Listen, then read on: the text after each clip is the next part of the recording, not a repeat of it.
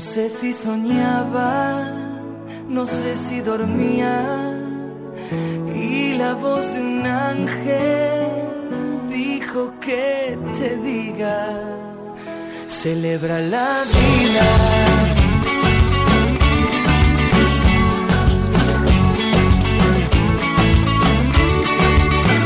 Piensa libremente, ayuda a la gente por lo que quieras lucha y sé paciente. Lleva poca carga, a nada te aferres, porque en este mundo nada es para siempre.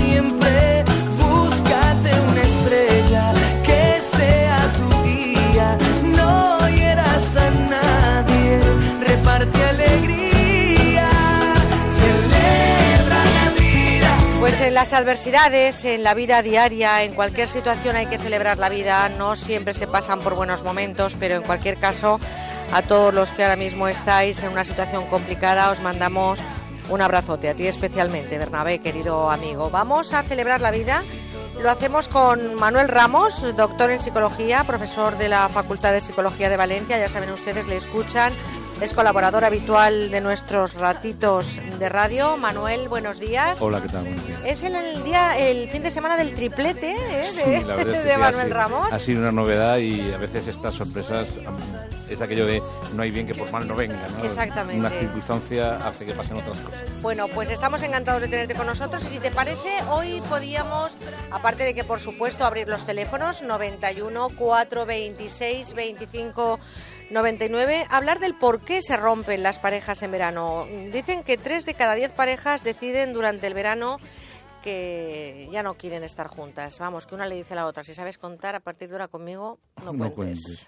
A ver, hay una, una cuestión característica en las relaciones personales. A lo largo del tiempo nosotros vamos estableciendo unos patrones, unos modos de estar eh, muy acordes con las circunstancias. Si tenemos unas circunstancias de trabajo, tenemos unas cir- circunstancias familiares, hacen que ese modo de relación vaya manteniéndose en el tiempo. Cuando cambian esas circunstancias, las personas somos puestas a prueba y las relaciones también.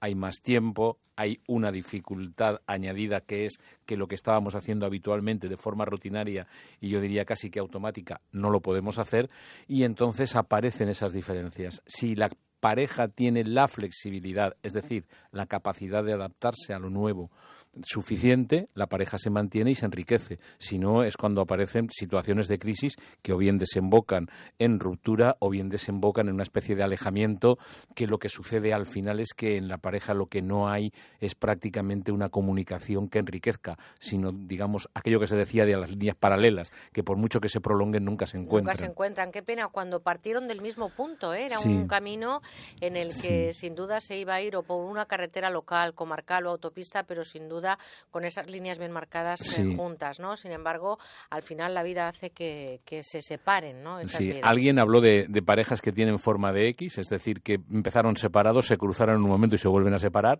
Parejas que tienen en forma, empiezan o tienen la forma de V, empezaron juntas y se van separando. Y parejas que tienen forma de A, que empezaron separadas y acaban juntándose, ¿no? Todo tipo de parejas, lo que está claro es que esos datos están ahí, son reales y además eh, son datos que se pueden contrastar incluso en los juzgados españoles. Existen eh, eh, muchas formas de conseguir que nuestra relación no termine como el 30% de esas relaciones sentimentales en España, porque a mí me gustaría, como siempre, abrir ese es- ese hueco a la esperanza, esa ventana de par en par, a ver si se puede evitar que ese 30% de parejas españolas que ahora están de vacaciones puedan reflexionar, por supuesto, teniendo la última palabra como siempre y desde el respeto a las relaciones ajenas. ¿no? Claro, aquí la idea esencial es si verdaderamente la pareja quiere continuar junta. Hay un refrán que dice que cuando uno no quiere, dos no discuten o dos no se encuentran. En ese sentido, a mí me parece que es esencial tomar en cuenta, primero, si los dos miembros de la pareja están por la labor de continuar, si están dispuestos a poner, porque muchas veces en las crisis de pareja lo que hay es una especie como de expectativa de que la otra parte tiene que poner para que la pareja funcione. Yo creo que hay un elemento importante y es también la flexibilidad, el respeto, como tú decías, y una cuestión esencial, la capacidad de perdonar. Los seres humanos somos imperfectos y en ese sentido compartir la vida esencialmente es un poner a prueba la capacidad, la paciencia, la flexibilidad de la otra parte para continuar viviendo. Yo creo que una pareja se mantiene desde ese punto, ya digo, de la capacidad de entender eh, qué es lo que le pasa al otro para poder actuar. ¿no? Nos escribe un correo Pedro, dice hola, buenos días, eh, gracias por darnos la oportunidad de hacer, aunque sea una breve consulta. Me gustaría mantener el anonimato, por lo tanto no vamos a decir su nombre y nos dice que efectivamente cuánta razón hay. Dice, es el segundo verano que me lo estoy planteando durante todo el año. Dice, estamos mi mujer y mis dos hijos y yo con una vida frenética que apenas tenemos tiempo ni de comer juntos, pero cuando tengo que pasar todo el verano, y hablo de todo, un auténtico mes entero, vivo con una persona que apenas conozco, que no se arregla, dice, más que para ir a trabajar, por lo tanto en verano se parece que se deja llevar por, bueno, pues como hacemos todos, por las chanclas Hmm. y un poco a la deriva, como decimos, y que no tengo ni las más mínimas ganas casi ni de coger vacaciones. Me gustaría que empezara ya el trabajo. Cuando uno vive esa situación, ¿usted cree que esto tiene arreglo, señor Sí, Ramos? creo que, a ver, arreglo, mm, entendiendo por arreglo el que pueda producirse un cambio, el que pueda producirse una situación diferente que haga que la pareja por decirlo así, salga de esa rutina. Yo creo que una de las cuestiones importantes es eh, hablar, hablar y manifestar cómo me siento yo. Es decir, no tanto responsabilizar al otro, pero sí puedo explicar qué es lo que me sucede. Creo que este oyente pone encima de la mesa un tema que a muchas parejas sería interesante recordarles. Mm, La cuestión no es desde el momento en que se conocieron, la cuestión es que el día a día necesita una especie como de reencantamiento. Esto que dice de mm, solamente mi pareja se arregla para ir a trabajar, eh, es algo así como decir qué es lo que considera importante Y me parece además curioso, Manuel, perdona que te interrumpa, que lo No. dice un hombre de una mujer cuando normalmente somos nosotras que nos quejamos, nos afeitáis, vais con Sí. el torso descubierto. Sí, ¿verdad? bueno, con el Pues- torso descubierto de una forma, vamos a dejarlo así, dejémoslo ahí. Ya lo dejamos. Sí, lo yo creo que esto es precisamente, es decir, montones de veces parece como que alguien, cada uno de nosotros reserva lo mejor para fuera de la, de la pareja, lo reserva lo mejor para el mundo. Y entonces viene esa, esa famosa frase, ese refrán de la confianza da asco. Yo creo que es ahí precisamente donde una de las claves de la pareja, la persona para la que yo me arreglo es para mi pareja, la persona para la que yo pretendo estar agradable, como tú decías, mm, elegante, eh, mm, vistoso, eh, sería algo así como eh, la persona que está conviviendo conmigo, es la que más se merece, pues que es la con la que más comparto. ¿Qué sucede? Que cuando yo lo estoy haciendo única y exclusivamente para afuera, sin darme cuenta, reservo, digamos, lo peor o lo más desagradable o lo menos vistoso de mí para la vida diaria. Y bueno, yo creo que la pareja precisamente por eso se merece lo mejor de nosotros mismos. 91 426 25 99, como siempre pueden llamarnos y celebrar la vida con nosotros eh, haciendo su consulta a Manuel Ramos 91 426 25 99. Nos dice Cristina a través de nuestro correo electrónico, es una persona que está absolutamente dedicada a su familia, a su marido y a sus tres hijos. Eh, no pasamos por momentos económicos bollantes, creo que como el resto del mundo, pero sí que quiero preguntar si es conveniente que al menos de los cuatro de las cuatro semanas que tiene el mes de agosto, que es cuando mi marido y yo cogemos vacaciones, nos diéramos por separado una semanita y el otro se quedara con los niños. Vivimos demasiado pendientes de lo que es eh, la intendencia familiar y creo que eso tampoco nos beneficia ni en verano. ¿Usted cree que, cree que es conveniente, eh, doctor Ramos, que podamos hacer esa escapada por separado? ¿Eso per- perjudicaría o beneficiaría las relaciones? Eh, No hay una respuesta general y sí que me gustaría decir que esto es una cuestión que la pareja tiene que hablar. Yo sí que recomendaría a esta persona que, que nos escribe que lo que tratara es de tener una semana de pareja sin Sin los niños. Es decir, este, este recuperar, hay una expresión que mi pareja y yo compartimos y es nos vamos a dedicar un fin de semana de novios. Esta idea de eh, poder tener un fin de semana, de poder tener un tiempo para poder eh, estar el uno para el otro, creo que es un elemento importante. Es bien cierto también que si la carga eh, logística, esta carga, digamos, de intendencia de tener que llevar la familia adelante es eh, muy alta, eh, puede ser útil para la pareja. Pero esto creo que tiene- tiene que hablarse en la pareja. Es decir, no se tiene que vivir por ninguna de las dos partes como una especie de deseo alejarme de ti, sino más bien es necesito tomar distancia distancia, necesito tomar, por decirlo así, un tiempo de respiro. Eh, conozco eh, familias, conozco grupos de personas que tienen a su cargo a personas dependientes y se organizan de manera que en algún momento determinado puedan estar alejadas de esa situación de las personas dependientes para poder tener ese poco de calma. En ese sentido, yo sí lo veo recomendable. Ahora, creo que tiene que ser una decisión tomada por ambas partes, no solamente por una de la pareja, porque si no puede ser vivido como una especie como de agravio comparativo. Me dicen que repita el teléfono 91 426 25 99. No nos llamen a Valencia porque desde aquí no pasamos las llamadas. 91 426 25 99. Cuéntenos o haga su consulta sobre aquello que eh, le apetezca. Tampoco hace falta que sea del tema que estamos abordando hoy. 91 426 25 99. También nos dice Amparo que eh, parece como que en verano nos vamos haciendo una lista todo el año de los problemas que tenemos para soltarlos en vacaciones. Eh, durante el tiempo en el que cada uno está a lo suyo, y a lo suyo me refiero a trabajar e incluso, como es mi caso, ver cómo mi marido tiene tiempo para tomar unas copitas, pero no para bañar a los niños, eso yo creo que suena un poco ya a reproche. Eh, vamos haciendo una lista, y no precisamente para divertirnos, sino de todo lo que nos tenemos que echar en cara. Llevamos casados 15 años y creo que desde el viaje de novios no hemos tenido unas vacaciones en condiciones como pareja. La relación está muy deteriorada y me estoy planteando separarme. ¿Cómo llevarían mis tres hijos esta separación? Bueno, pues esto es eh, complicado. es muy complicado. Primero depende de las, de las edades y depende de las en las que quedaran eh, los hijos. Muchas veces en las relaciones de pareja, cuando, cuando la pareja no funciona de una forma adecuada, la presencia de los hijos es un condicionante. Hay parejas que deciden mantener la relación porque quieren preservar eh, la situación o el estatus de los hijos, mientras que hay otras parejas que prefieren precisamente terminar con las dificultades que puedan haber para poder, eh, digamos, dar una vida más tranquila a los hijos. Esto que dice Amparo, para, a mí me recuerda mucho esta idea de el, el, coleccionismo de cupones, aquellas libretas de cupones que se hacían para luego obtener un regalo. Yo no había nacido. No, no, yo sí, yo sí, yo sí.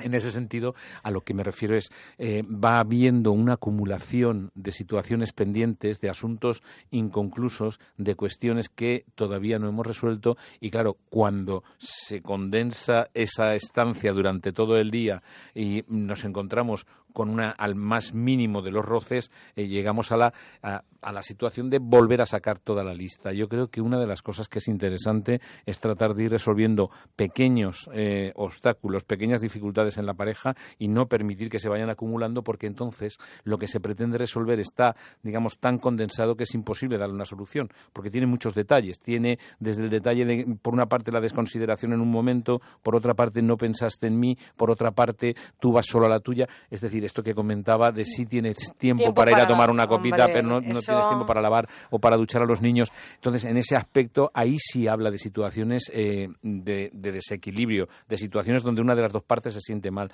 Y en las parejas o se habla o es difícil. La comunicación al final es importante y nosotros nos comunicamos con ustedes a través de nuestro teléfono 91 426 25 99.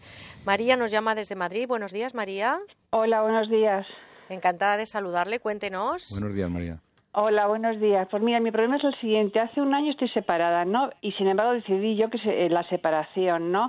Entonces lo poquito que no me hacía feliz, eh, tengo un sentimiento todavía hacia él, pues no sé si de amor, apego, que yo querría saber. ¿Cuántos años estuvo estuvo casada, María? Veintitantos, veintisiete. Vale. 27 años. Y entonces, bueno, pues tengo un sentimiento que me quiero deshacer de él, ¿no? Porque lo que no estoy dispuesta, a mí me encantaría que volviera, pero claro, con el cambio que yo quiero. Y si eso no acontece, ¿cómo me puedo despegar del poco sentimiento que tengo hacia él todavía? Porque yo mm. siempre pienso que puede venir, pero a la vez no quiero si no ha cambiado. Entonces, mm. ¿cómo me puedo desapegar de ese sentimiento que tengo? Bueno, María, gracias por llamarnos. Eh, Él, viene, él viene también a casa de vez en cuando, entonces todo eso me lo tengo que quitar de encima. A ver, eh, una pregunta. Cuando va a casa es porque comparten, comparte, tienen hijos, imagino. No, hay un hijo mayor, pero no, que queremos ser amigos ante todo, pero yo en el fondo, pues como que hay otra cosa y que no sé definirla. Bueno, pues María, vamos a escuchar a ver lo que nos dice. María, si me permite una, una reflexión al hilo de lo que usted dice. En primer lugar, creo que una de las cuestiones que es útil para las personas es que aceptemos aquello que sentimos. Muchas veces lo que hacemos es tener un sentimiento y con, en el intento o con el deseo de quitarnos ese sentimiento de encima, lo que hacemos es aumentar eh, su presencia aumentar su impacto en nuestra vida. Entonces, lo primero que le diría sería eh, el aceptar que siente todavía esto. Creo que también, eh, por su parte, escuchándola cuando dice algo así como queremos continuar siendo amigos, creo que hay un deseo también y muchas veces, no sé si es su caso, relacionado con la sensación de culpa cuando alguien ha decidido, escuchándola cuando dice algo así como queremos continuar siendo amigos, creo que hay un deseo también y muchas veces, no sé si es su caso, relacionado con la sensación de culpa cuando alguien ha decidido terminar con una relación.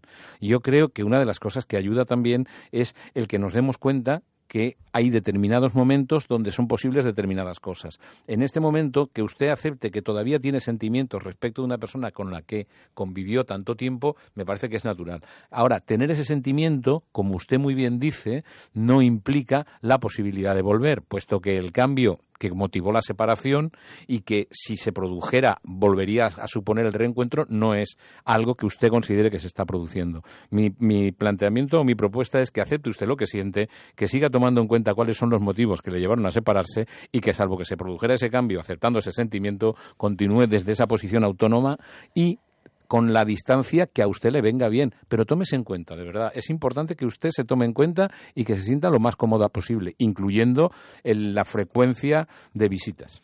91 426 25 99. al hilo de lo que nos ha planteado María, mm, es verdad que de alguna manera nos anclamos en los, sentimientos, en las emociones.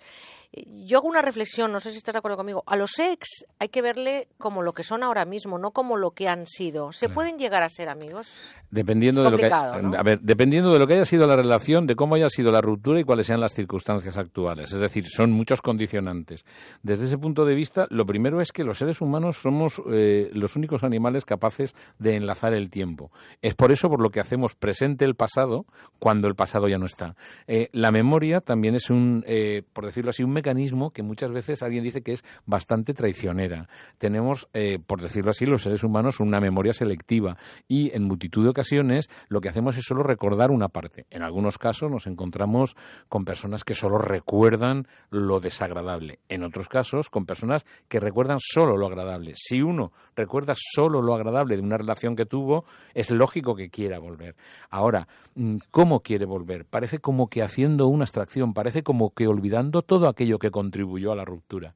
Entonces, claro, la amistad se puede tener si existe, por decirlo así, una disminución de la intensidad de lo que quedó pendiente.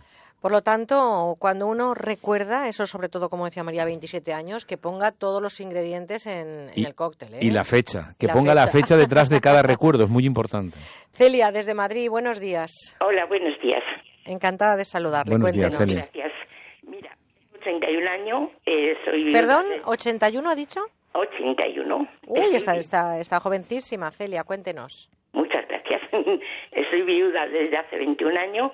He tenido 39 años de matrimonio muy felices y para mí las vacaciones eran lo mejor de todo el matrimonio porque durante el año, como trabajábamos los dos, casi no teníamos tiempo ni se, se, quedaban cosas sin aclarar, no había tiempo, no había tiempo de detalles, no había tiempo de montones de cosas de comunicarte. Y entonces te puedes comunicar, tienes tanto tiempo en las vacaciones, tienes y tenía niños, ¿eh?